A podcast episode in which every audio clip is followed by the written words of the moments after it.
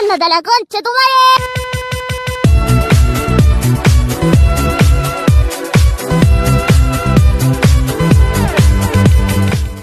Bueno, pues no sé, Nico, pues la verdad, eh, esta es mi primer vez. Sí. sé bueno conmigo, nunca había hecho un podcast, la verdad no, no, no sé muy bien cómo se maneja, como te iba contando. Así que pues, bueno, no, instrúyeme, tú, No, pues, bueno, tú pues- sabrás cómo, cómo, cómo comenzamos esto. Nada, como dije, lo, lo, pues es- la idea es que sea una charla así entre panas. Obviamente la gente que está viendo, la idea es que también se vaya como integrando. Eh, por ejemplo, digamos, no sé, como cuál es la pregunta más así loca o, o la situación más difícil que te han preguntado. Pues me han preguntado varias cosas. Pues una vez, un man me había preguntado algo así como que, como que tipo, venga, eh, es que yo embaracé a la, a la mamá de mi novia y ahora tengo un problema con el padrastro y con estas palputas y yo, y él me decía, pero ¿qué puedo hacer? Ellos me pueden denunciar o algo Pues- así, pues yo no, marica, pues legalmente pues no te pueden denunciar por embarazar a una señora, pero pana, si puede irse de la ciudad. Eh, Si te eh, puede eso es como desaparecer. la- Claro, porque hay muchas cosas que, que son tontas o por decir algo chistosas, por decir algo, no, mira, es que eh, le hice una broma a un parcero, le hice un sticker, un meme de, de WhatsApp, esa vaina se hizo viral, un mame, ah, no, fue un audio. Me escribió que, que había hecho, que un man le había mandado un mensaje a una amiga de ella que era muy gracioso, porque el man hablaba muy ñero Mm, y que el man, eh, el man le había hecho un- un- todo un meme, por decir algo, el meme era de, del ratoncito que llega, contesta el teléfono y el man comienza a hablar. Ah, ok, ok, sí, sí, El- sí. y, el, y el ratoncito escuchándolo. Y al final el ratoncito le dice número equivocado y le cuelga y e- ese era el meme. Pero entonces era, la verdad, era gracioso. Y el man me decía, ve, mira, es que el problema es que este man me está, este man me está, me está amenazando, que si no borro eso, que va a haber problemas, que yo no sé qué, que yo no sé qué más. Pues yo le decía, eh, pues el, el consejo que se le pudo dar en ese momento es, mira, pues el man tiene razón porque la voz también hace parte de los datos personales y si Ah, tú utilizas la, si tú utilizas la voz de una persona sin su consentimiento, pues estás vulnerando precisamente ese derecho, el man puede llegar a tener acciones legales. Que sea grave, pues no, no necesariamente son acciones graves. Son más bien acciones restrictivas y por decir algo tipo multas, lo que se maneja Sí. en ese tipo de casos, pero por decir algo que vayas a ir a la cárcel por publicar, no, no, no necesariamente. También, ah, bueno, un caso parecido a eso fue una chi- chica una vez me escribió, bueno, acá eh, contando, pues, Sí, sí, sí. contando, contando con No, para que la gente vaya, bueno, sí. vaya enterándose de las historias que suceden. Sí, sí, sí, bueno, lo, lo importante es no dar nombres, pero bueno, eh, cierto chico una vez me escribió y me dijo, mira, es que tengo un problema con una pelada que, que tiene como una especie de OnlyFans que vende fotos de ella desnuda. Sí. Y yo, ok, ¿qué pasó? Y me decía la chica que es que ella compraba los packs de, de las chicas que trabajaban en eso, por decir algo, eh, una chica trabaja en Instagram y dice, hola, ve, espérate, qué pena, todas las personas que están saludando, hola, ¿cómo van? Sí leo el chat, sino que es que me da pena interrumpir al viejo Nico, qué pena con ustedes, No, pero sí no. lo estoy leyendo. Eh, bueno, la... Sí, sí, sí. Eh, la chica me decía, mira, es que tengo un problema, yo les compro los packs a ellas, ¿cierto? Ellas, por decir algo, tienen la página en Instagram que dice, venga, eh, o en Twitter que dice, venga, eh, yo vendo mis packs a 20 mil, yo no sé cuántos videos, cómo funciona esa vaina. Sí. Entonces la pelada me decía, yo se los compro y después yo tengo una página en Instagram y yo los revendo. O sea, era algo- revendedora de packs. Revendedora de packs de, de, de Twitter y de Instagram. Entonces la chica me dice que una vez le escribieron, eh, le escribió una de las chicas de las que estaba promocionando el pack y pues que la amenazó, que la iba a denunciar, que cómo así, que si quería vender packs, pues que, se, que vendiera los de ella Claro. y todo el cuento, que pues que porque estaba haciendo plata con, con la imagen Estaba de ella. el negocio. Exactamente, sí, sí, sí, sí, porque pues, no, por decir algo, estaba ganando la plata la peladita, pero pues la, la, la que hizo las fotos, no. Sí. Entonces, pues sí, eh, allí vuelve de nuevo la cosa, por decir algo, listo, ya te vendió los packs, normal, pero pues no hubo allí como, mejor dicho, como era un contrato verbal así tipo, no hubo nada formal de, de qué puedes hacer con mis packs. de puedes rotarlos a alguien más o no. Sí. Hay una especie de laguna, la cual pues es mejor obviamente evitar. Y por decir algo, si vos puedes evitarte los problemas simplemente dejando de hacer ciertas cosas, pues es mejor hacerlo.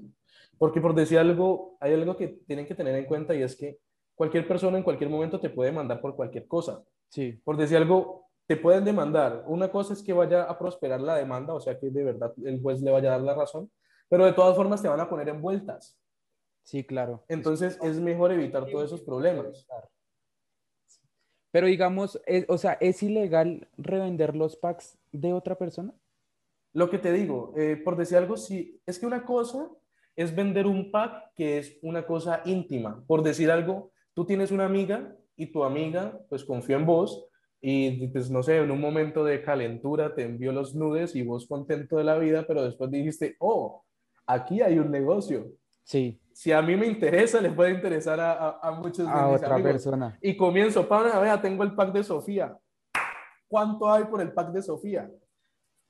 Eso, eso, eso obviamente es ilegal porque estás eso es abuso de confianza y eso es, tiene otro nombre, tiene injuria por, eso se llama injuria por vía de hecho, el, repartir fotos íntimas de las personas. Eh, hoy en día pues está mucho más sancionado que antes. Ah, espérate, eh, Santi me dice, te, te, he hecho esta pregunta por Insta, respóndeme, ¿me puedo meter en un problema con mi colegio si paso un problema fuera del colegio? Ok, no te entendí la pregunta. O sea, pongamos la situación. Ok. Se me, digamos, se peleó fuera del colegio, pero... Ah, ok.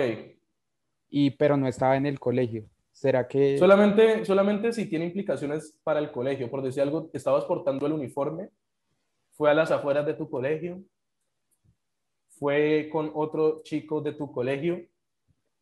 Solamente tiene que ser dentro del ámbito que rodea al colegio. Porque por decir algo listo, te peleaste con tu papá y le diste una trompa a tu papá y pues, no sé, sos boxeador y lo dejaste tirado en el suelo y el man te puso una denuncia. Pues eh, eso no, no afecta en nada a tu ámbito escolar. Tiene que ser algo que, que de verdad afecte tu ámbito escolar, como te digo. De resto, pues no, no necesariamente. Ah, bueno, aquí como que me un poquito. Bueno. Pero, al Santi, esa es la respuesta. Le faltó la mitad de la historia a esa pregunta. Sí, sí, sí, porque literalmente ahí hay algo que, que no nos estás contando, Santi. ¿Nos quieres contar algo? Le faltó, le faltó decir qué hizo. Sí, sí, sí, sí, sí, porque sí, es que literalmente hay algunas preguntas que vos decís, ok, esto es demasiado específico. Esto no es que le pasó al amigo de un parcero, del pana, del vecino, del tío, del sobrino. No, eso le pasó a esa persona y por eso es que lo pregunta. Hay, preguntas que son como muy íntimas, como que eso le tiene que estar pasando a él. Claro. Aunque no creas, una que otra vez, ah, bueno, vení, en, todo el cuento de, de, cosas que me han preguntado, eh, se me olvidaba y hay una cosa que es bastante perturbadora que me han preguntado también bastante.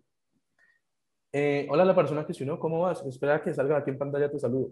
Mira, hay una cosa que, que sí me ha, me ha perturbado bastante y es que me he enterado pues por medio de, de, eso, por decir algo de responder preguntas y todo el cuento en Instagram, de muchas chicas que, que han sido abusadas mm. y que por decir algo me escriben y me dicen, mira, es que yo tuve un problema, me, por decir algo, eh, había una que, que, es la que más me preocupó, que al final, pues hoy es el día que al final no supe qué pasó, no, porque pues perdí, perdí comunicación con el tema. Sí. Pero la chica era un problema bastante pues, grave porque me decía, mira, es que eh, yo vivo con mi mamá y con mi padrastro. Sí. Mi padrastro, ah, pues madre, esto todavía está, todavía, espérate que no, todavía no veo, todavía no veo bien quiénes me, quiénes me saludan, esto porque está. Ah, no, no, no sé cómo arreglarlo. Después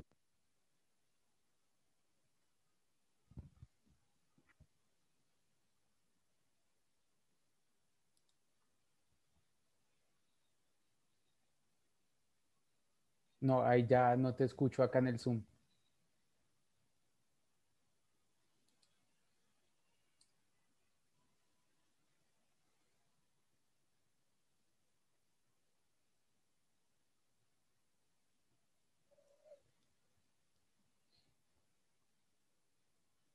Se desconectó el audio del Zoom.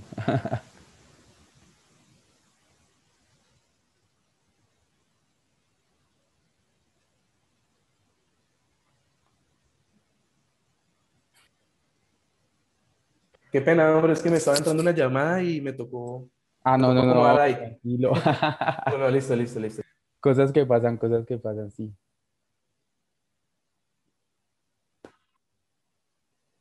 Digamos que ya. Bueno. Ahora sí, eh, bueno, la chica, eh, la chica lo que me decía era más o menos como que, bueno, yo vivo con mi mamá y con mi padrastro. Y el problema es que mi padrastro tiene un hijastro Sí, y que ese man ya había intentado abusar de ella eh, varias veces, como que el man apenas veía la oportunidad, trataba de, de abusar de ella. Entonces él, eh, ella me decía pues que, que como que no sabía qué decirle a la mamá porque pues el problema es que ellos dependían, la mamá y ella pues dependían económicamente del padrastro. sí. Entonces, pues obviamente, pues no iban a querer, pues tener problemas, tener roces y todo el cuento por, por el tema, pero pues que obviamente la chica pues estaba, pues estaba preocupada y estaba mal por el tema. Entonces, pues son cuentos que te da impotencia porque literalmente pues tú no puedes hacer nada. Porque la chica pues le- al final creo que vivía en Bogotá o, o no recuerdo bien en dónde vivía, Sí, pero obviamente, pues primero que todo la distancia, vive a miles de kilómetros de distancia de mí. Lo otro, aunque viviéramos en la misma ciudad, es un tema de dentro del, de- dentro del núcleo familiar, entonces yo no podría tampoco meterme aunque quisiera. Allí, por decir algo, la única recomendación es que el problema con es que, digamos, yo tengo una pregunta ahí. ¿Qué pasa cuando alguien intenta, pero no sucede nada? O sea, el man De todas formas, quedan grado de tentativa. Hay ciertos delitos que admiten grado de tentativa y hay otros que no. ¿Qué se necesita para que se admita tentativa? Que ponga en ejecución las acciones pertinentes para cometer la, la- la- la- el delito, pero que por causas externas a esa persona se, no se pueda eh, realizar o no se pueda consumar el hecho. Por Sí. decir algo, eh, yo llego, yo quiero matar a alguien, entonces yo le apunto, le disparo en una zona en la que claramente podría morir, pero el man se salva. Sí, Entonces, por decir algo, obviamente, pues como no se murió, pues no podemos estar hablando de homicidio. Pero mi intención era matarlo y puse en marcha todas las, todas las acciones pertinentes para lograr ese cometido. Eso es tentativa, ten- eh, eso es homicidio en grado de tentativa, sí. porque pues no se, no, no se logró. Pero entonces el dilema es ese, por decir algo, uno, lo único que le puede recomendar a una chica que está siendo víctima de acoso o de violación o de lo que sea es denuncia. Tienes que denunciar. sí. Busca por decir algo, si tu mamá no te va a creer, busca una tía o una prima, la que sea, la, cualquier persona que sea mayor de edad que te pueda ayudar, tienes que buscarla, no hay de otra. Tienes, tienes que buscarla porque solamente la ayuda profesional te puede Sí. servir, no, no, no puedes hacer más, no, no hay- no hay de otra. El problema precisamente es el miedo de las mujeres o de las personas en general por, por, por decir algo, por esa dependencia económica cuando, cuando su abusador es de quien dependen económicamente. Sí, sí, Y precisamente por decir algo, cuando te dicen, no, es que mira, es que, es, un- es que yo sé que va a ser un problema para mi familia porque es que fue un primo, es que fue un tío y la familia siempre defiende a la familia, es que es muy complejo. Es que increíblemente- increíblemente-. Siempre pasa muchas veces como entre familiares. O sea, Exactamente. por qué, pero la gente es muy dañada y, y, y yo creo Claro. que es como el decir, no quiero dañar como la relación o el vínculo que hay entre la familia por Ujú. decir que pasó eso. Pero es muy jodido. Por ejemplo, yo conozco un caso. No, y que muchas veces las chicas me dicen, es que yo ya le dije a mi mamá Sí. o yo ya le dije a yo no sé quién y no me creyó. Ah, bueno, eso también Ese, es el, ese también es un problema porque también pasa, porque también me lo han dicho. Es que yo le dije y no me creyó. Y, y no me cree que, ellos- que eso haya pasado. O también, y, o y- y también me tratan a mí pasa de loca que o de, o de que que la- quiero formar discusión, etcétera, etcétera, etcétera. Sí, también pasa que, por ejemplo, eh, dicen, no, es que es, el, es mi padrastro, pero pues mi mamá lo ama. Y, Ujú. y- y nada, lo ama mucho y está como ciega por él, y entonces por más que yo le diga, Claro. ya, no va a pasar. Por más que nada. yo le digo, venga, es que él me está tocando de formas que a mí no me gustan. Y ella, no, es que usted está de buscona, es que usted, porque puede pasar. Claro. y pasa. Y, y por decir algo, lo que te digo, por decir algo, cada vez que me escriben eso, uno se queda con esa sensación como de impotencia, como de, pues puta, pudiera hacer más, pero pues es lo que hay. No sé, no sé, de momento pues no puedo hacer más que darle una recomendación y pues es, es lo que hay. Que Sí, sí, no, sí. no, no se puede hacer más. Pues hay que, yo digo, pues lo importante es, es al final de cuentas hacer algo, ¿no? O sea, denunciar o comentar o lo que sea. Claro, claro, claro. Porque por decir algo, mira, muchas chicas eh, hace poco, pues una vez me escribieron que, que el problema es que ella había sido abusada, pero eso había pasado hace bastante tiempo. Eh, hace más o menos como, pues que había pasado más de dos, tres años. Entonces la chica me decía, pero venga, ¿yo para qué voy a denunciar Si eso ya pasó. si, eso pasó hace tiempo, no tengo pruebas, ¿quién me va a creer? Y pues no creas, mira que mm, lo que siempre se le dice, por decir algo, yo tenía una crítica muy grande hacia el feminismo o hacia las feministas, Sí, precisamente por ese punto, porque ellas estaban jugando una posición de, de, de doble filo, diciendo por decir algo tipo, ay, es que nos están matando y nadie hace nada, ah, es que nos, nos violan y nadie hace nada. Yo siempre dije, pero venga, si ustedes mismas están diciéndole a los violadores, violennos que la ley no va a funcionar, pues están provocando precisamente que ese violador se sienta con las fuerzas, con las ganas de ir y violarlas porque va a decir, ok, pues va- no va a pasar nada. Ellas mismas, los están, ellas mismas lo están diciendo, eso es una espada, una espada de doble filo. Le están dando a entender al man que si ustedes cometen el delito, la ley no va a funcionar y el man va a seguir libre. Entonces, pues hagámoslo. es, es muy complejo, es muy complejo. Porque yo, o sea, yo iba a hacer una pregunta y era, o sea, se supone que bajo la ley y bajo la norma, eh, las cosas deberían funcionar de, pues de cierta forma, pero siempre como que hay eh, cosas como para salirse por el lado o no termina sucediendo lo que realmente tiene que suceder. Entonces, no, creo que nunca había pensado que Ujú. si uno dice que la ley no funciona, es darle como el pie para que una persona haga algo y como sabe que, que no va a funcionar o que no le va a pasar nada, pues, pues lo Es un hace y ya. incentivo prácticamente, porque qué mayor placer que comerte las tostadas antes de que te las sirvan y que tu mamá no se dé cuenta. Es precisamente eso. Mm, ok. Que, uy, Eh, ve, mira, aquí Alejandro me estaba preguntando que, qué opinamos sobre Armin News, el man que practicó canibalismo con su pareja de manera consensuada. Debió de haber sido con- eh, judicializado. Eh, yo expliqué más o menos algo parecido con el tema de los duelos, que por qué los duelos ahora eran ilegales y las dos personas se ponían de acuerdo para matarse a punta de espadas. El cuento son los derechos humanos. Eh, por decir algo, los derechos humanos tienen dos particularidades que no tienen las demás, los, demás derechos normales, y es que son inalienables y son irrenunciables. Por más que vos quieras renunciar al derecho a tu integridad física, legalmente el Estado te va a decir, no podés.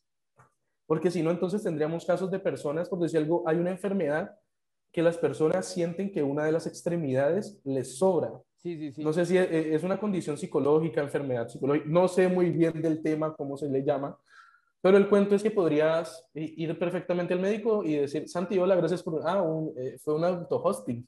Eh, podrías ir al médico y decir, venga, es que me está sobrando un brazo, ¿me lo puede cortar? Y el médico te dice, pero es que es un brazo funcional, ¿por qué te lo voy a cortar? Y tú le dirás, es mi cuerpo, es mi decisión. A lo feminista, Sí, sí, sí. eh, es mi cuerpo, es mi decisión, córteme mi berraco brazo. Y el médico no tendría como decirte, venga, pero es que es un brazo funcional, ¿cómo te lo voy a cortar? Es, eh, no. En- y tenían que hacértelo, porque es, de- es derecho al libre desarrollo de la personalidad y bla, bla, bla, bla, bla, bla, bla, y etcétera. que hay un caso así de una, de una mujer en Estados Unidos que tiene como, como 40 años y tiene esa enfermedad que ahorita no recuerdo cómo se llama, Sí, sí, pero ella siente que las piernas no, o sea, no le sí. Juan sirven, Pablo, gracias por unirte, antes que nada. no le Ajá. sirven, las piernas no le sirven. Entonces, ella anda en silla de ruedas, pero no es porque no, o sea, no pueda caminar, sino pueda porque caminar. tiene una... Ajá. Exacto. Y es muy loco, es muy loco, es muy loco. Sino porque, entonces pues, te estabas mundo explicando es muy por qué, grande, es que es por la qué no se pueden hacer due- eh, duelos o no duelos o, canibalismo, precisamente por eso. Es más, se los pongo tan así que de por sí el canibalismo no es un delito. No hay ningún, por decir algo, para que algo sea delito tiene que estar eh, en el Código Penal estrictamente puesto allí, artículo tal, esta cosa es delito, porque si no se supone que entre comillas es permitido. Sí, Pero ¿qué pasa? Por decir algo, por derivación del derecho a la vida y a la integridad personal, se entiende que no se puede hacer. Pero por decir algo, si, por decir algo en el sistema colombiano, eso sería un reto para los jueces, juzgar el, el, eh, el canibalismo, es un gallo para los, por decir algo, el canibalismo consensuado, acá en Colombia sería un gallo juzgarlo sí. porque propiamente dicho no es un derecho, eh, no es un delito como tal. Entonces, si te juzgan, no te juzgarían precisamente por cometer canibalismo, sino por algún derivado o alguna conducta que se le adecue. Por decir algo tipo lesiones personales. Mm, Por decir algo, si no hay un cadáver, digamos lesiones personales. Obviamente, pues si ya lo mataste, pues no puedes decir, no, es que, eh, es que él me dio permiso de matarlo y comérmelo, pues homicidio, no importa. Sí, Entonces van a eh, el juez eh, o el fiscal precisamente, que es el que, que es el que acusa, tendría que buscar una conducta típica que se adecuara más a, a ese tipo penal a- o a ese delito que cometió, pues de, de comerse a otra persona, otro ser vivo. Pero entonces, pues de por sí sí sería un gallo. muy complejo. Es, es complejo, es complejo. complejo. Acá en Colombia es complejo, por decir algo, ¿Qué otra, qué eh, otra situación sería así difícil de juzgar? Pues porque no está como establecida en, dentro de las leyes colombianas. No te, eh, mm, en estos momentos, no sé, no, no se me viene más a la cabeza. En estos momentos lo que hay es una lucha muy fuerte entre, hay un choque de derechos, pero en el tema de la eutanasia. La Uh. eutanasia todavía está muy difícil de decidir acá en Colombia, porque literalmente es un choque entre el derecho a la vida y el derecho a la dignidad humana Sí, porque pues eh, es, es lo mismo, pero es diferente. Por decir algo, ¿hasta cuándo yo tengo que obligar a una persona a seguir viviendo, aun cuando ya no está viviendo dignamente? Porque por decir algo, no es lo mismo que un man te diga, tengo ganas de morirme, me dejó mi novia, me voy a tirar de un edificio. sí, sí, sí, sí, sí. Eso es muy diferente a una persona que está postrada en una cama, sufriendo intensos dolores todo el tiempo, con ganas de morirse y no se muere, por, diga- por decir algo, no sé, una enfermedad huérfana que, pues, que, que- que le esté provocando muchísimo dolor y no tenga cómo solucionarla, eh, esté desahuciado, porque por decir algo, para que se practique eutanasia tiene que tener ciertos requisitos, por decir algo que sea una enfermedad incurable, primero que todo, sí. Segundo, que esté sufriendo de intensos dolores. Y bueno, creo que hay otro, pero no recuerdo muy bien en estos momentos. Pero en fin, digamos que tú estás postrado en una cama, no te puedes ni siquiera mover. Te tienen que asear, tienes que ir al baño ahí Sí. por una sonda. Eh, literalmente ya no estás viviendo, simplemente estás sobreviviendo. Digamos, ¿Hasta ahí, cuándo te pueden obligar a, a seguir vivo? ahí en ese punto yo hablo desde la experiencia, pues Ujú. para, para los que no, no saben, y para- yo estudio fisioterapia. Ah, Entonces, bueno. he estado en, en, en los hospitales, en las clínicas, y yo siento que debe haber como, o sea, lo mejor es que hubiera como una evaluación en la cual el personal médico pudiera juzgar como que qué tanta funcionalidad y qué tanta dependencia tiene Va a tener esa, esa persona. ¿sí? Entonces, por ejemplo, si esa persona tiene, pongámoslo así, por debajo del 30% de funcionalidad y por encima del, no sé, del 70% de dependencia, yo creo que se tendría que poner como en, en lista para ver si, si se puede hacer la eutanasia, porque es que es muy, muy, muy complejo ver a alguien postrado en una cama. Claro, no, y te la pongo más difícil. ¿Qué pasa entonces en los casos donde no tienes el consentimiento de la persona para realizar de la eutanasia? El caso de una persona que está en coma. Es que ¿Cómo uno define dicho- cuándo, ok, ya desahuciémoslo, este Sí, marica sí, no sí, se va a despertar?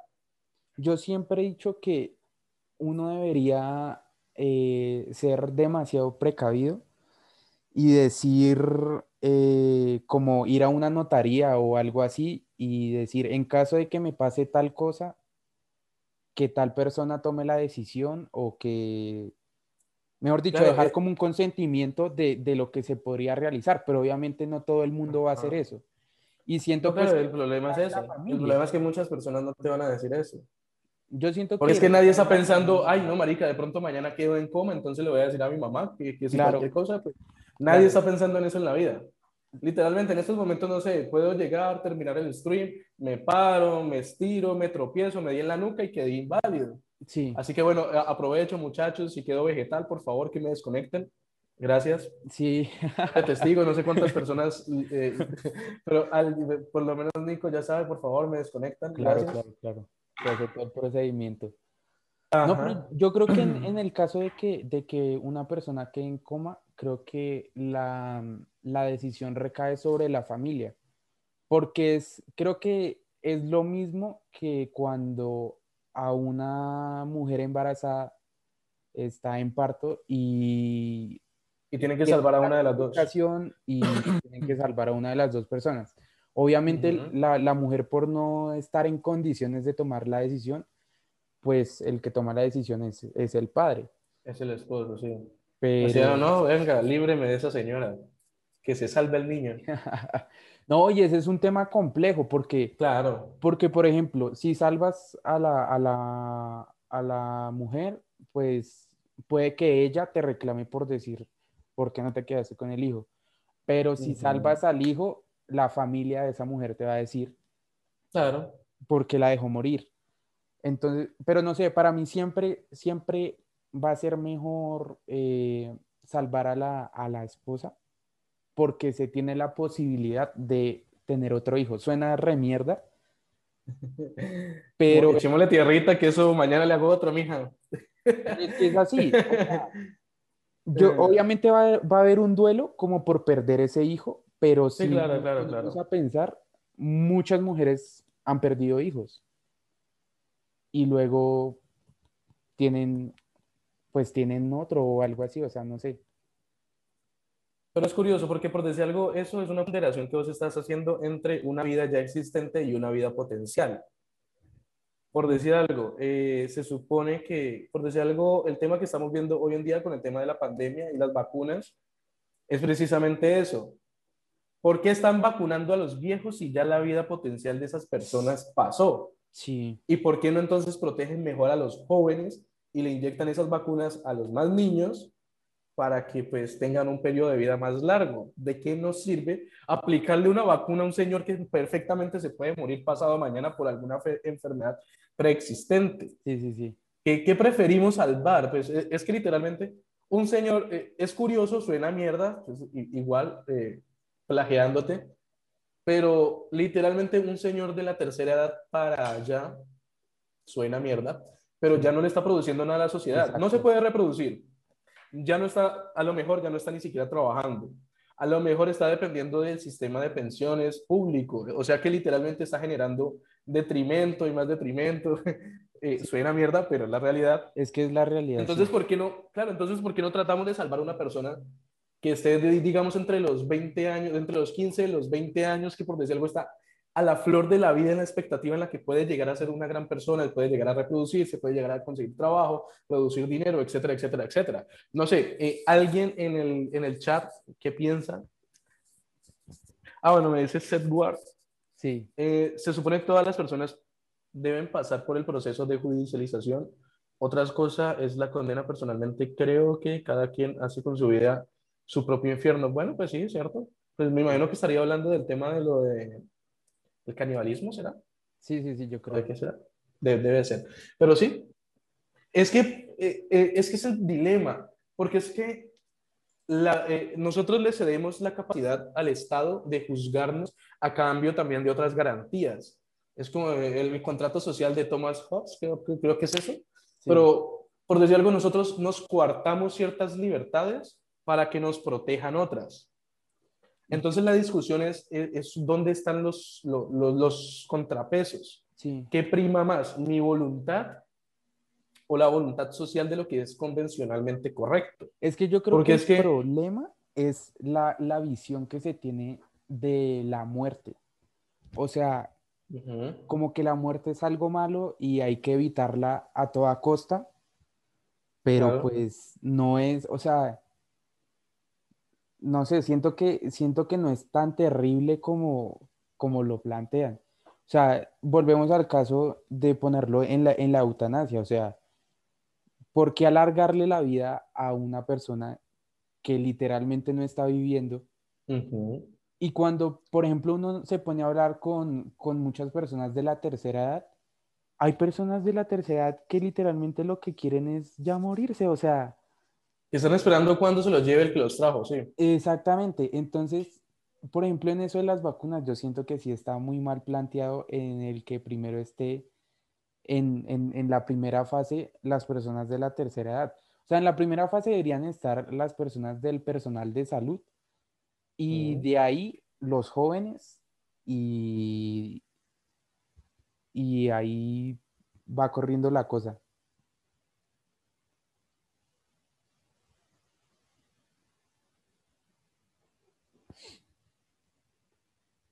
Creo que, creo que se desconectó otra vez el, el audio del, del Zoom.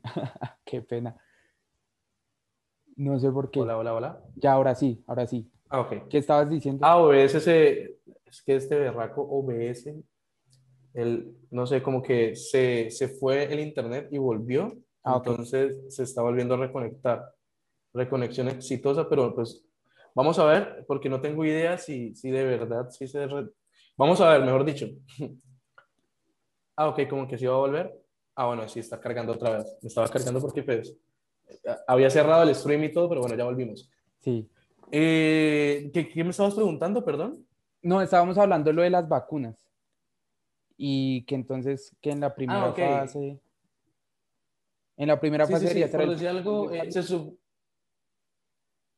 Y las personas que son más propensas a contagiarse. Es, es que están mirando en cuáles son las que más probablemente se mueran, en vez de decir cuáles son las más propensas a enfermarse.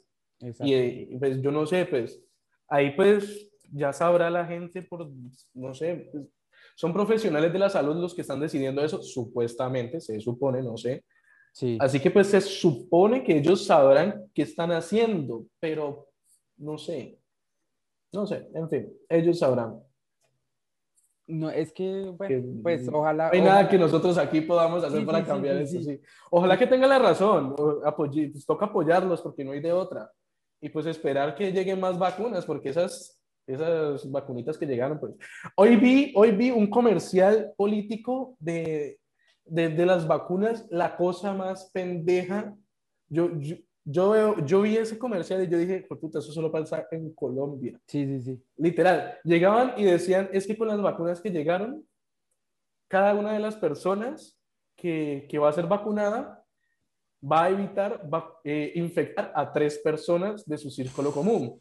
Y esas otras tres personas de su círculo común van a evitar contagiar a otras tres personas. Eso, se formaron ahí un culo de esquema Ponzi de la enfermedad. Yo dije, "Jue puta, entonces necesitamos una vacuna Para y con salvar esa al- vacuna, pues obviamente vamos a salvar a todo Colombia. ¿Para qué trajeron 50 mil?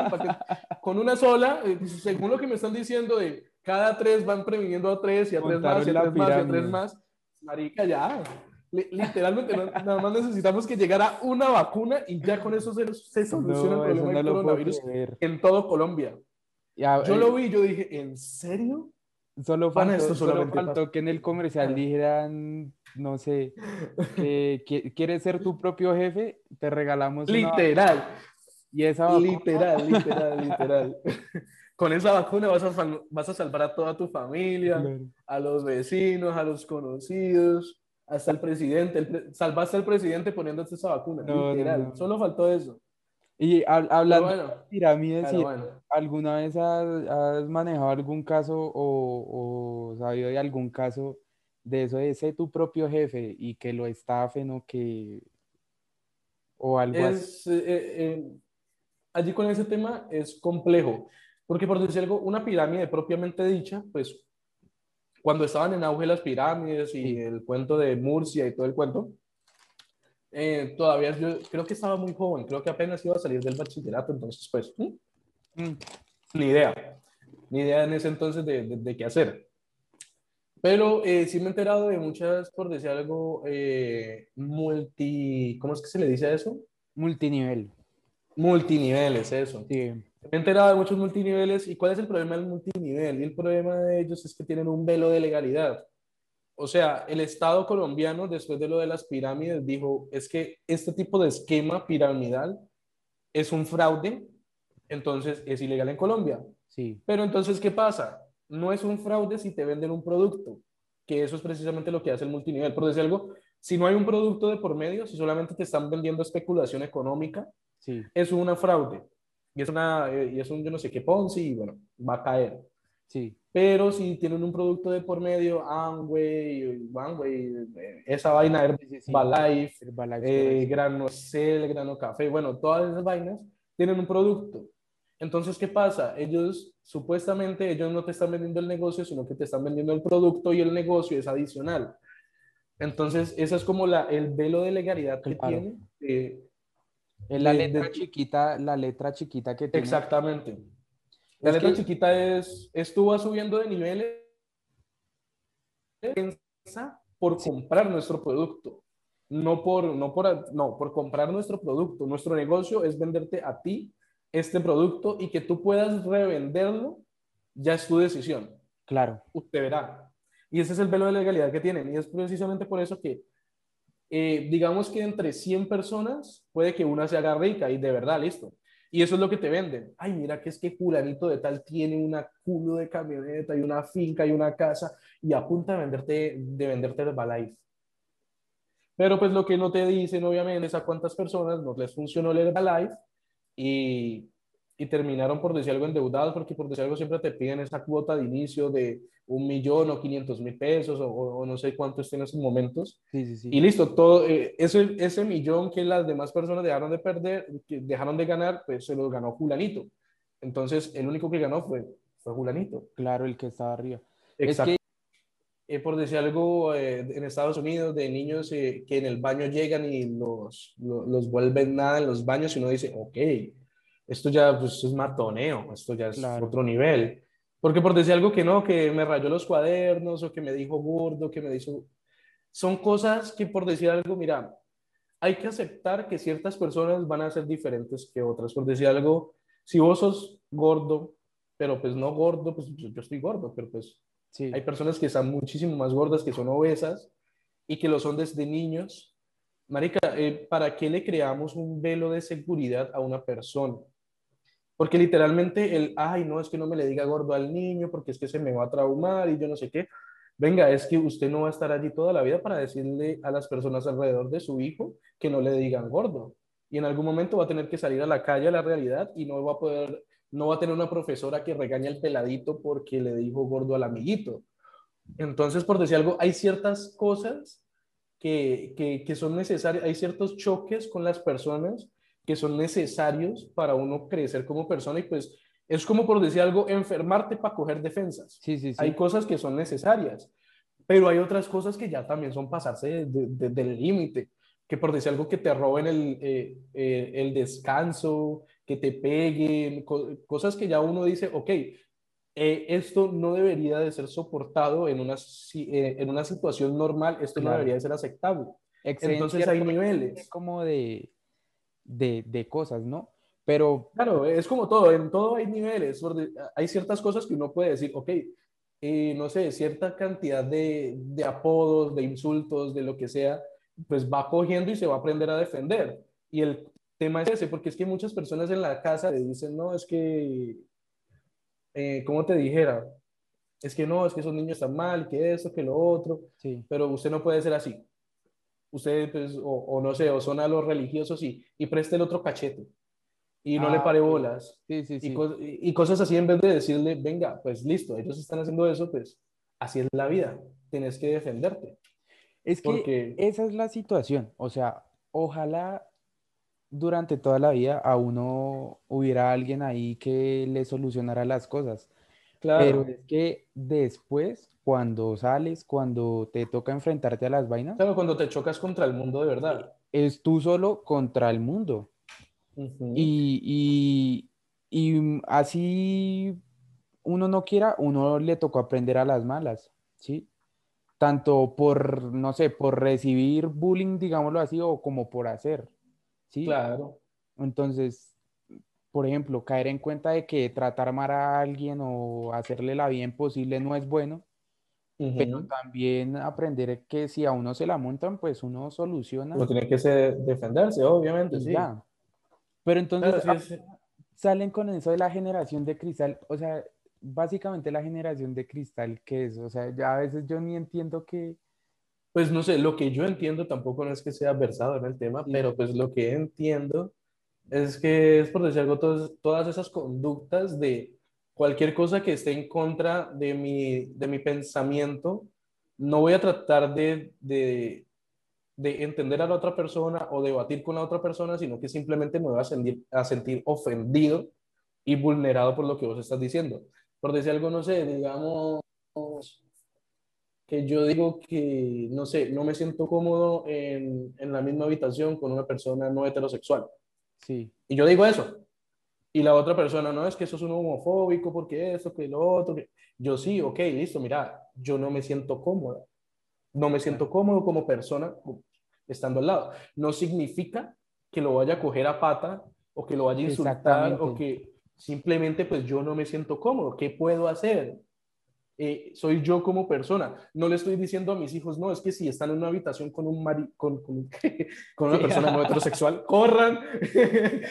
no, casi, casi. Pero eh, no, no les estoy diciendo eso, les estoy diciendo como una sensación personal. Así igual que muchas mujeres, por decir algo, con algunos hombres se pueden sentir incómodos en la misma habitación. Y, y no es porque esa persona eh, le tenga fobia a los hombres, sino que pues no, simplemente así es esa persona. Y tampoco podemos obligar a ciertas personas a cambiar su comportamiento, pues porque sí. Es como con todo este tema de la deconstrucción. Yo fue madre, pero ¿en qué momento los hombres empezaron a clavar el puñal por la espalda de ellos mismos? ¿Qué es, Sí. ¿qué es eso? Pero bueno, pues para Es los que- gustos, los colores. Es que ¿Qué se le va a a- a- a mí, o sea, hace poquito sucedió que, que yo dije que no, no estaba de acuerdo con, con esto del lenguaje inclusivo, con el ellos y el gate y el perre y todo eso, bueno, eh, Ajá, sí, sí, sí, El lenguaje inclusivo. inclusivo, que inclusivo no tiene nada, pero, o bueno, pues para la gente lo tendrá, pero entonces decían, no, es que e- ese lenguaje es para las personas no binarias, que mm, según entiendo son personas como que no se sienten identificadas con nada o algo así.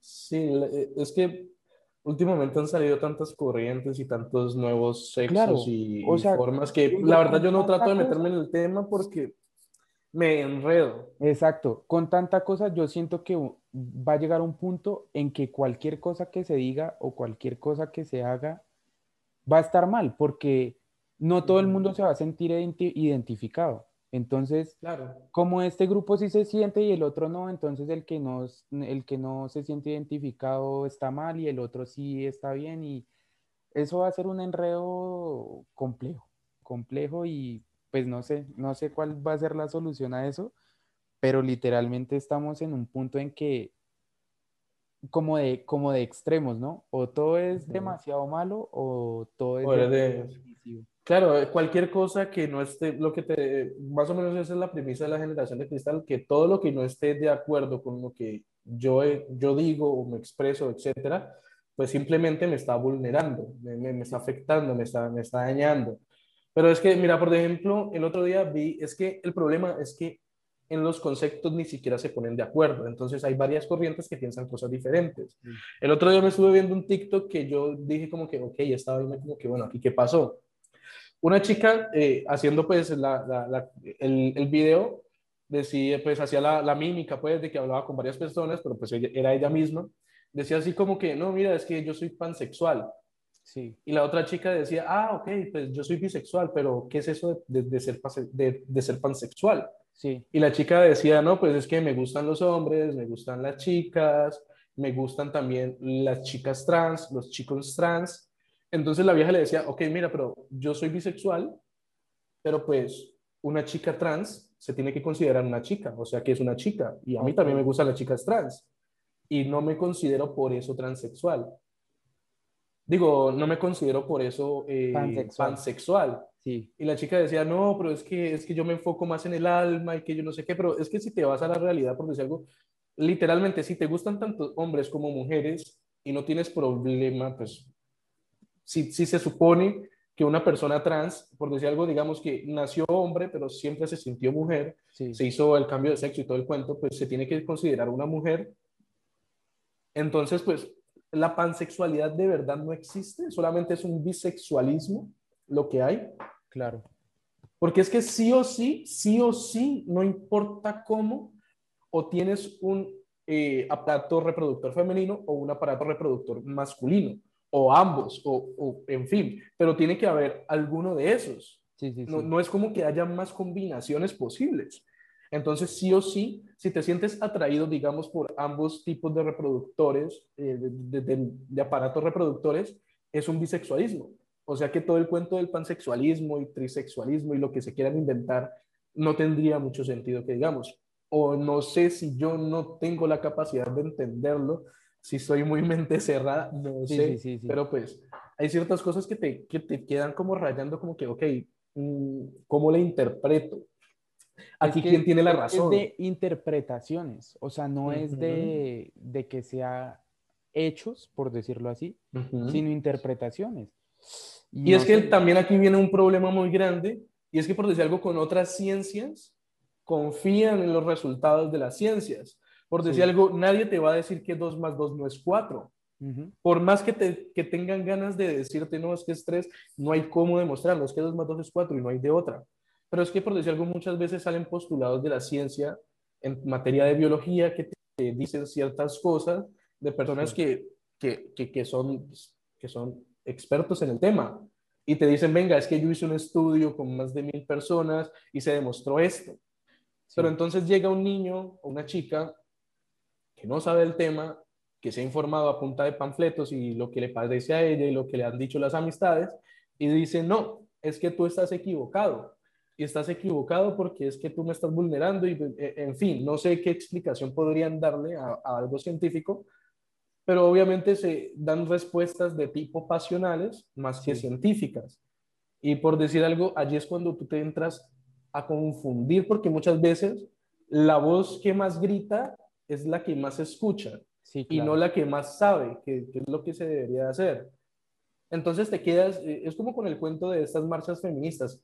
Siempre se hace viral, son todas las peleas, que el vandalismo, y al final tú te viste el video que, ah, que sí, que la, que la marcha feminista y todo el cuento, pero al final solamente viste los destrozos, pero ni siquiera supiste por qué estaban marchando. Claro. O sea, esa, esa marcha por qué era, por, por el aborto legal y gratuito, o porque nos están matando, porque nos están violando, al final porque estaban marchando, no tengo ni idea. Solamente está el manejo de la información, ¿no? O sea, ahorita todo es como las fake news, todo se toma por el lado que se quiere tomar o se ve por el lado que se quiere ver, porque, por ejemplo, eso es verdad, o sea, siempre que hay una marcha o algo, o sea, ni siquiera se le hace como publicidad a por qué era la marcha, sino a cuántos muertos hubo, cuántos desmanes hubo, cuántos destrozos. Claro, es que allí es donde el mensaje se pierde. Por decir algo, cuando el hecho es tan, eh, es tan, por decir algo, notorio, ya no se habla del motivo, sino simplemente del hecho. Es como por decir algo, eh, no sé, mm, hacia lo típico, a lo típico eh, noticia de, del Q de, de, periódico amarillista, así tipo, no sé, eh, es que encontró a su esposa y la mató. Sí. Pero pues uno se queda, listo, uno se queda con que, ok, vio a su esposa y la mató, pero no se da cuenta de, pues, de, nada más, uno simplemente se queda con esa noticia, eh, o, no, es que le pegaron tres tiros y se murió, y ok, pero es como con el cuento de, de, siempre que salen las noticias, es que mira, es que hubo un asesinato y, y yo no sé cuántos heridos, y no hay que, pero bueno, pero ¿qué pasó? Y no, te, es que murieron tantas personas. ¿Pero por qué? Sí, claro. No, pero es que murieron tantas personas. Sí, pero decime por qué, qué hicieron para que las mataran. Y uno se queda allí como que, bueno, al final, ¿esto por qué fue? ¿Yo para qué me vi la noticia? Ok, sí, me vi la noticia, interesante que se haya muerto la gente. Pero pues me quedé siempre la duda. Claro, no, nunca hay como el, el, el No te dan ese cierre, como que, bueno, es que la persona estaba allí y tuvo un niño de intenso dolor y no sé. No, el trabajo periodístico te llega hasta allí y ese es el problema. Y también yo entiendo muchas veces eso porque tú tienes que hacer lo que pida las masas. Y si todo el mundo, porque por decir algo, la, mayor, la mayoría de las personas, cuando se mete a redes sociales o cuando ve algo así, como, como iba diciendo con el tema de YouTube, no están buscando información o no quieren ver algo con un sentido crítico de las cosas. Ellos no quieren criticar las cosas, ellos simplemente quieren divertirse rápido. Entonces están buscando la noticia morbosa, el, el chisme amarillista, o lo que le haga reír inmediatamente. Y el problema es que las personas que son así son más. Claro. Y precisamente eso. algo... Y digamos que esa es, esa es la queja de mucha gente, de, por ejemplo, que dice cómo es que un influencer o cómo es que una persona que hace videos gana más que un médico y gana más que lo que sea, o porque un futbolista o porque un deportista gana más pero es que literalmente, o sea, las personas se mueven por, por lo que les atraiga más, ¿sí? Y si literalmente, pues, no les interesa informarse sobre las vacunas, si no les interesa informarse sobre la política, si no se les interesa informarse sobre eso, pues no lo van a hacer y no se va, no se va a mover y ya.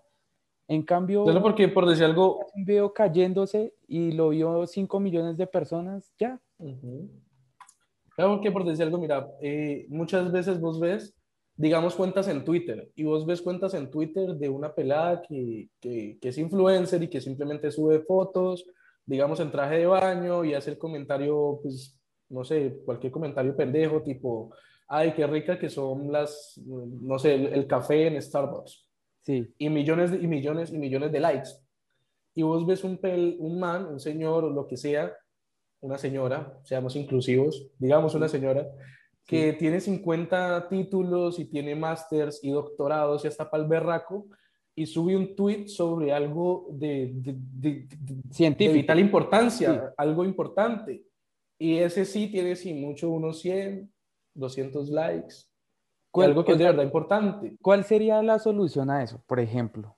O sea, o bueno, solución entre comillas, porque pues nadie, no es que sea malo que a uno, a uno o a las personas le interese. Es complejo, e, es que debería ser tipo mitad y mitad, por decir algo así tipo, como, así mismo como consumo contenido chatarra, sí. también consumo contenido, por decir algo, eh, digamos, calidad, por, de calidad, sí, por así decirlo. Es como, es como todo en la vida. Eh, es como que tú te alimentes a punta de hamburguesas toda tu vida. ¿Qué clase de persona vas a ser dentro de 10 años? Eso es lo que la gente no entiende, que por decir algo, lo intelectual es tan importante como lo físico. Y el problema es que como lo, lo intelectual no es tan fácil de ver como lo físico, o por decir algo, es fácil rodearte con personas que simplemente tengan el mismo pensamiento de ti, que tú, perdón, bueno, ya ni sé hablar, eh, por decir algo literal, si yo me junto con puras personas obesas, pues créeme que yo me voy a volver a obeso. Claro. Si me junto con pura gente que es fitness, pues obviamente en algún momento, pues, pues madre, a punta de verlos y la envidia de ver ese hijo de madre culos de vigas y me van a dar ganas y me voy a volver fitness. Entonces es más o menos como eso, es, es el tema milenario de dime con quién andas y te diré quién eres es dime qué clase de contenido consumes en Internet y te diré qué clase de persona vas a ser. Exactamente. Entonces el problema es ese, el problema es que las personas quieran llegar a hacer algo más, pero es que no puedes obligar a alguien, te repito, e, es lo mismo de al principio, tú no puedes obligar a un niño que acaba de salir del colegio a meterse a, a ver a un youtuber que te habla sobre cosas que te hablarían en el colegio, es como que no, pues es que ya lo estoy viendo en el colegio para que voy a ver este man otra vez, yo mejor me meto en un video de, no sé, de, de la lienda que salga haciendo eh, pendejadas o, o, a ver, no sé, el último bochinche de la farándula. Sí, sí, sí. No, es que, es que es así. Yo siento que lo que hay que hacer, porque he pensado yo que en unos 5 o 10 años, o sea, la cantidad de influencers, Total, por decirlo así, total. va a Sí, ser sí. demasiada. Entonces, es tratar de eh, promover o, por decirlo así, ver la forma en que tú vendes las cosas.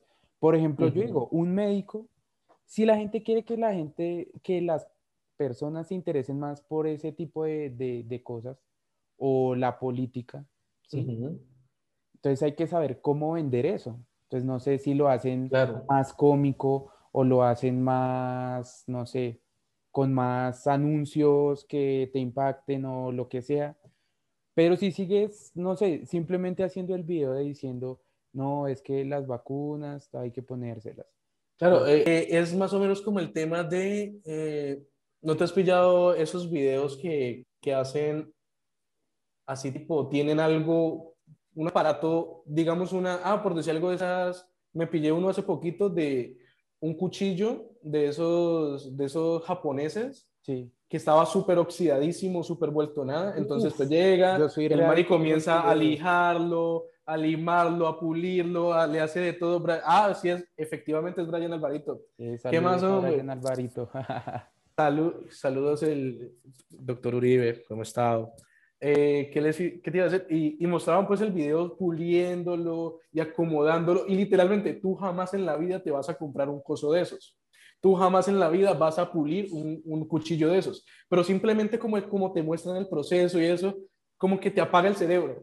Es- Como sí, que vos te, vos te pones en modo, eh, en modo avión mientras ves eso. Creo que es uno no está es pensando es en nada. satisfactorio, o sea, es como muy satisfactorio, entonces uno se queda ahí pegadísimo. Yo Exacto, y eso es lo que e- eso es lo que uno quiere. Uno quiere como que ver un video o ver a alguien hablando que tú simplemente te desconectes Sí, y, y simplemente te, te quedes allí. Pero por decir algo, el problema es precisamente eso, que cuando tú ves a alguien que, que te está dando contenido de verdad o por decir algo te está dando algo informativo, esa vaina te va a hacer pensar más. Y tú lo que quieres es no pensar. Claro. Llevo todo el día trabajando, estudiando, como matándome la cabeza. Exacto, yo quiero llegar y yo ver algo tonto que me haga olvidar mis problemas, no un marica que me haga recordar lo bruto que soy para matemáticas. Mm, Eh, Entonces esa es la cosa. Eh, está el cómo se da el mensaje. Eh, no sé por qué no te seguía, ahorita estaba en directo y hasta ahora me doy cuenta que estabas on. Ah, bueno, pues viejo Brian, pues mejor tarde que nunca. claro. Ve, por si acaso estamos en Discord, por si querés pasar y, ah, vení, viejo Sí, Zach nos se iba a preguntar algo en Discord. Viejo Alvarito, te, pones, te puedes unir a Discord si querés. Y viejo Zach, eh, no sé si todavía estás en Discord, contanos, te escuchamos. Zach entrando a la llamada saludando. Ah, bueno, esperemos que nos diga algo el viejo Zach. Démosle, démosle como tres segunditos que se demora. Ah, viejo Zach, ¿ya, ya estás ahí. Hola, hola, hola.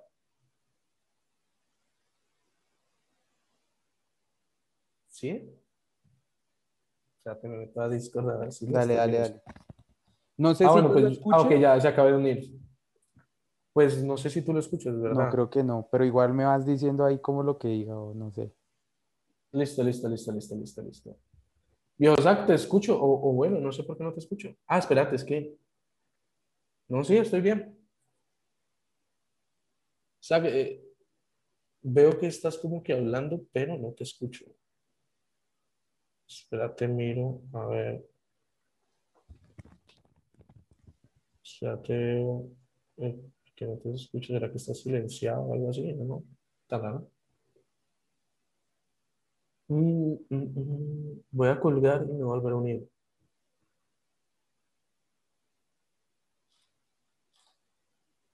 Vamos a ver. eh, estoy hablando, ¿no? Ve, pero no te escucho, viejo Zach. Ve, ¿qué habrá pasado? Ahora, eh, o- vuelve a hablar, por favor. Ah, ok, ya listo, ya, ya te escucho, ya te escucho, ya te escucho. ¿Qué dice el viejo Zach? Ah, no jodas, viejo Zach. Yo pensé que iba a hacer una pregunta o algo así importante. Yo pensé que nos ibas a dar la gran revelación del día. Pero bueno, eh, esperemos a ver si también se, une el viejo Alvarito, que por ahí lo vi buscando el, el coso de Discord. Eso, eso. Pero bueno, eh, Rafael, ¿cómo vas? De casualidad no será eh, Solanov también, hombre, aquí para completar el... Ah, no, mentira, Solanov creo que ya me seguía. para completar aquí el, el, el, el cuarteto. Pero bueno, eh, ¿en qué íbamos en el podcast a todas estas? Eh, nada, estamos hablando del contenido que, que la Ah, cosa es sí, como uno lo y todo el tema del mensaje, claro, lo importante es eso. Es que precisamente por eso, e- es que todo va conectado con todo. Precisamente por eso es que algunas personas se hacen millonarias en el tema de los multiniveles y otras Sí. simplemente no, porque otras tienen la capacidad de vendértelo. Y es precisamente el tema, es que todo en la vida está en cómo lo comunicas y en cómo te vendes, en cómo lo vendes para las personas. Porque a, toda- a todas estas, todo en la vida es un intercambio de, de- de cosas, es venderte yo algo.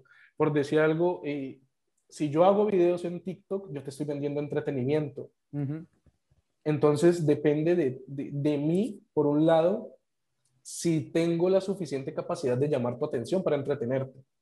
Y depende también de ti si estás interesado en el tipo de contenido que yo hago y puede llegar a entretenerte. Entonces siempre es como esos dos bandos. Entonces allí, allí va lo que yo te digo, por decir algo, algo que, me, que a mí me llegaron una vez a ofrecer el tema de, de un multinivel, una vaina de café. Fue una prima, me ofreció eso Sí. que estaba bastante metida en el rollo.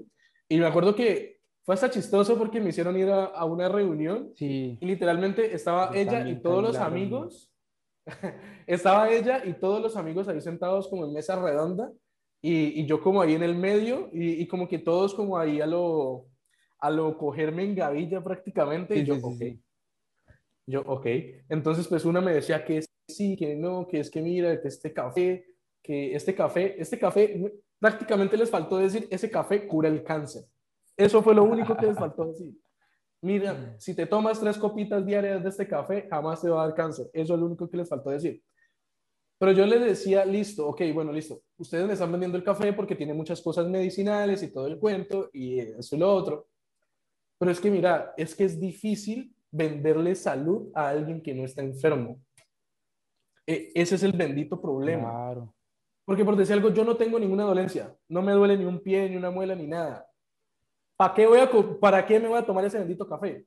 Sí. ¿Para qué en esta vida? Ese es el bendito problema. Y, y, y ese, por, por eso es que te digo, todo está conectado. Todo es, es, por decir algo, si ellos me hubieran dicho, no, mira, eh, yo les decía, venga, pues díganme más bien el negocio cómo es, Claro. porque pues Mejor la parte de la salud, pues yo estoy sano. Todos Sí, en mi casa están sanos, pues más, más bien véndame lo que me va a vender, dígame lo importante. Porque si no, pues, marica, aquí me perdió. ¿Para qué me voy a tomar yo ese café? Ah, pero es que lo puedes consumir y te vas a sentir más revitalizado. Me importa un... Ve, me Claro. tomo un Vive 100 y me voy a sentir igual. De- decime, de- de- decime lo importante. Sí. Pero bueno, eh, todo es eso, todo es el tema de cómo lo comunicamos, de cómo nos expresamos, de cómo le vendemos a las personas las cosas.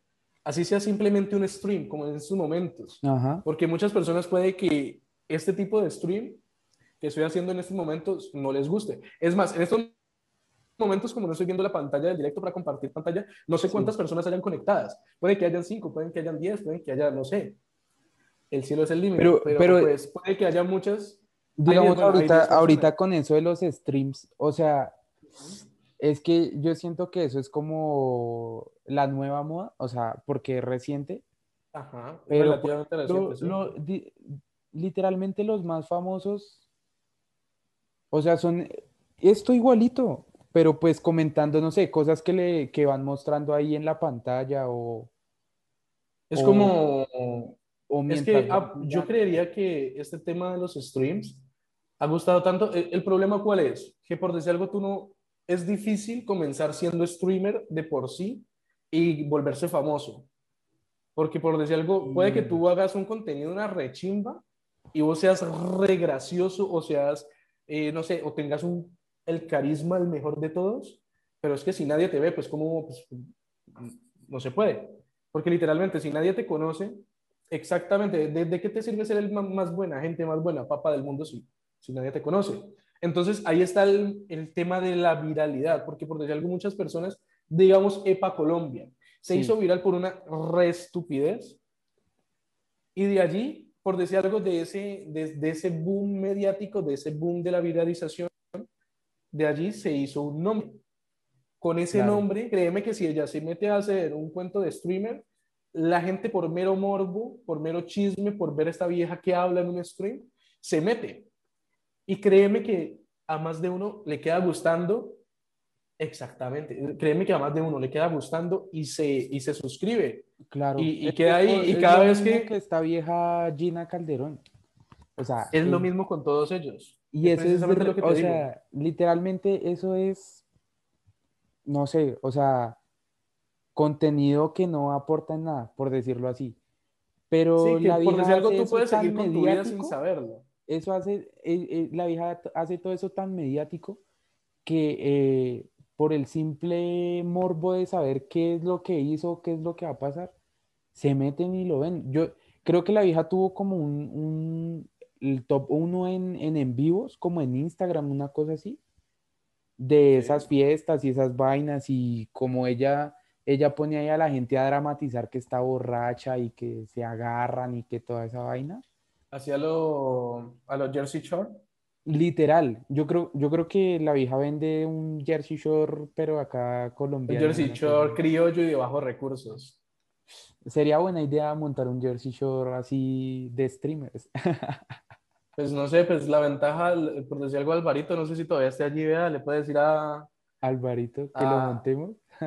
le puede decir, sí, claro, por decir algo, eh, pues he visto que las, los TikTokers que viven en Bogotá, pues les queda fácil reunirse. Por ahí estuve viendo en las historias de, de, de Rafa, precisamente, que, ah, Sí. que se reunió también con el, con el pelado que entrevistaste, ¿cómo Sí, es que sí, se llama con él? Pacho. que se, entre- que, que se reunió con Pacho, como con Alvarito y con, como con otros dos más y hacían videos juntos. Se puede montar la casa del TikToker. Alguno de ustedes que iba solo, invita a los demás a vivir con ustedes y con madre. Va, va a lo- tocar, la, va a la tocar. rompen literal. Es que, es la que ahorita precisamente Luna Gil, por ejemplo, no tengo ni idea de quién será Luna Gil. Tengo que consumir más, por, más, más, más contenido chatarra. más contenido chatarra, más, pornografía para el cerebro, o, o no sé cómo llamarle a eso. Es que, es que no sé, yo, por ejemplo, ahorita lo que, lo que pretendo es tratar de, de contactarme con, pues, con más gente así, ¿sí? Y siento que, que eso es lo que ayuda a que, como a que uno crezca, por decirlo así.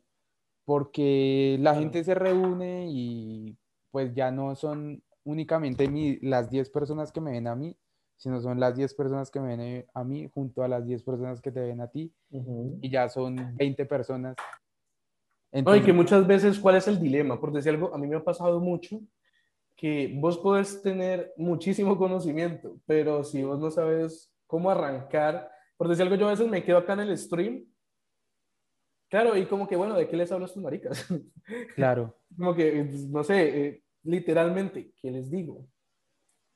Eh, pues, podría, es que por decir algo les podría hablar de muchas cosas, pero yo no sé ellos qué quieren saber.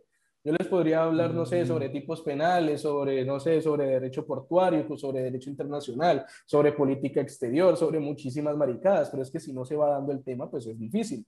Y Claro. por eso es que muchas veces uno busca también un interlocutor, porque es que un monólogo es difícil. Hacer un monólogo y solamente uno aquí votando carreta Claro. y votando carreta es duro. Es difícil, yo, porque pues uno lo hace y, y pues yo soy bueno para votar carreta, pero es que todo tiene un límite. Es que yo, por ejemplo, por eso el podcast lo, lo yo lo empecé con un amigo. Yo, o sea, yo dije, yo necesito a alguien porque ponerme a hablar yo solo media hora Ojalá alguien lo ponga, dice David en el garito. Nos vimos un día con Rafa, sí, no, vea ustedes. Ustedes tienen que hacerlo, yo no puedo, pues algún día que vaya a Bogotá voy y pues hacemos algo. No Pero sé, no- o, o me avisan, lo saco de la cárcel, o visitando cárceles, marica, algo así, visitando correccionales, no sé si sean menores. Pero no le, ha- no le han eh, ofrecido, pues no sé, ¿vo- ¿vos, estás en donde? ¿En Cali? Eh, sí, soy a que 20 minutos de Cali. Y los que, mejor dicho, los influencers o los TikTokers o lo que sea de allá de Cali no, no No, no, no, no sé quiénes serán. No- Es que ahí está el problema, te falta, con- te falta Literal, me, to- falta, me falta consumir más. Claro, Porque, ah, bueno, pues, como- relacionarte. pues he visto en YouTube, por decir algo, los normales, así tipo, eh, los que, pues no en YouTube, en Facebook, más que todo, porque pues Sí, sí, sí. Nosotros somos la parte criolla, nosotros no tenemos nadie popular en YouTube. ¿Verdad? Nosotros, porque en Colombia, en Colombia hay algún colombiano que sea popular en YouTube, que sea claro. influencer de YouTube. Claro. No, no, no sé, no. Bueno, me falta consumir ese tipo de contenido, pero más que todo los he visto pero por Facebook, así tipo El Negro está claro, eh, Sí.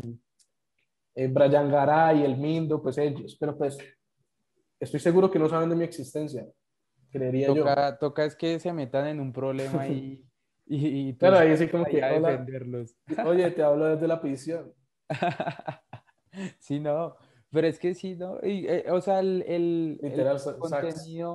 El contenido sí es, es muy complejo. O sea, siento que sí es de mucho trabajo uno ponerse a pensar, bueno, ¿qué, le- qué les gustaría? ¿Qué les Ujú. llamaría la atención? Claro, porque por decir algo, cuando vos tenés el tiempo de, de- de- por decir algo, cuando vos vas a grabar un video, vos tenés todo el día para pensar, ok, ¿qué grabo? Sí, Pero por decir algo, cuando ya estás en directo, pues ya la cosa es diferente. Pablots tiene 100.000 K, 100.000 K en YouTube. Pablots, no sé de qué tratará Pablots. Ahora salgo de ese stream y me voy a buscar ese man. Va a tener 100.000 y uno.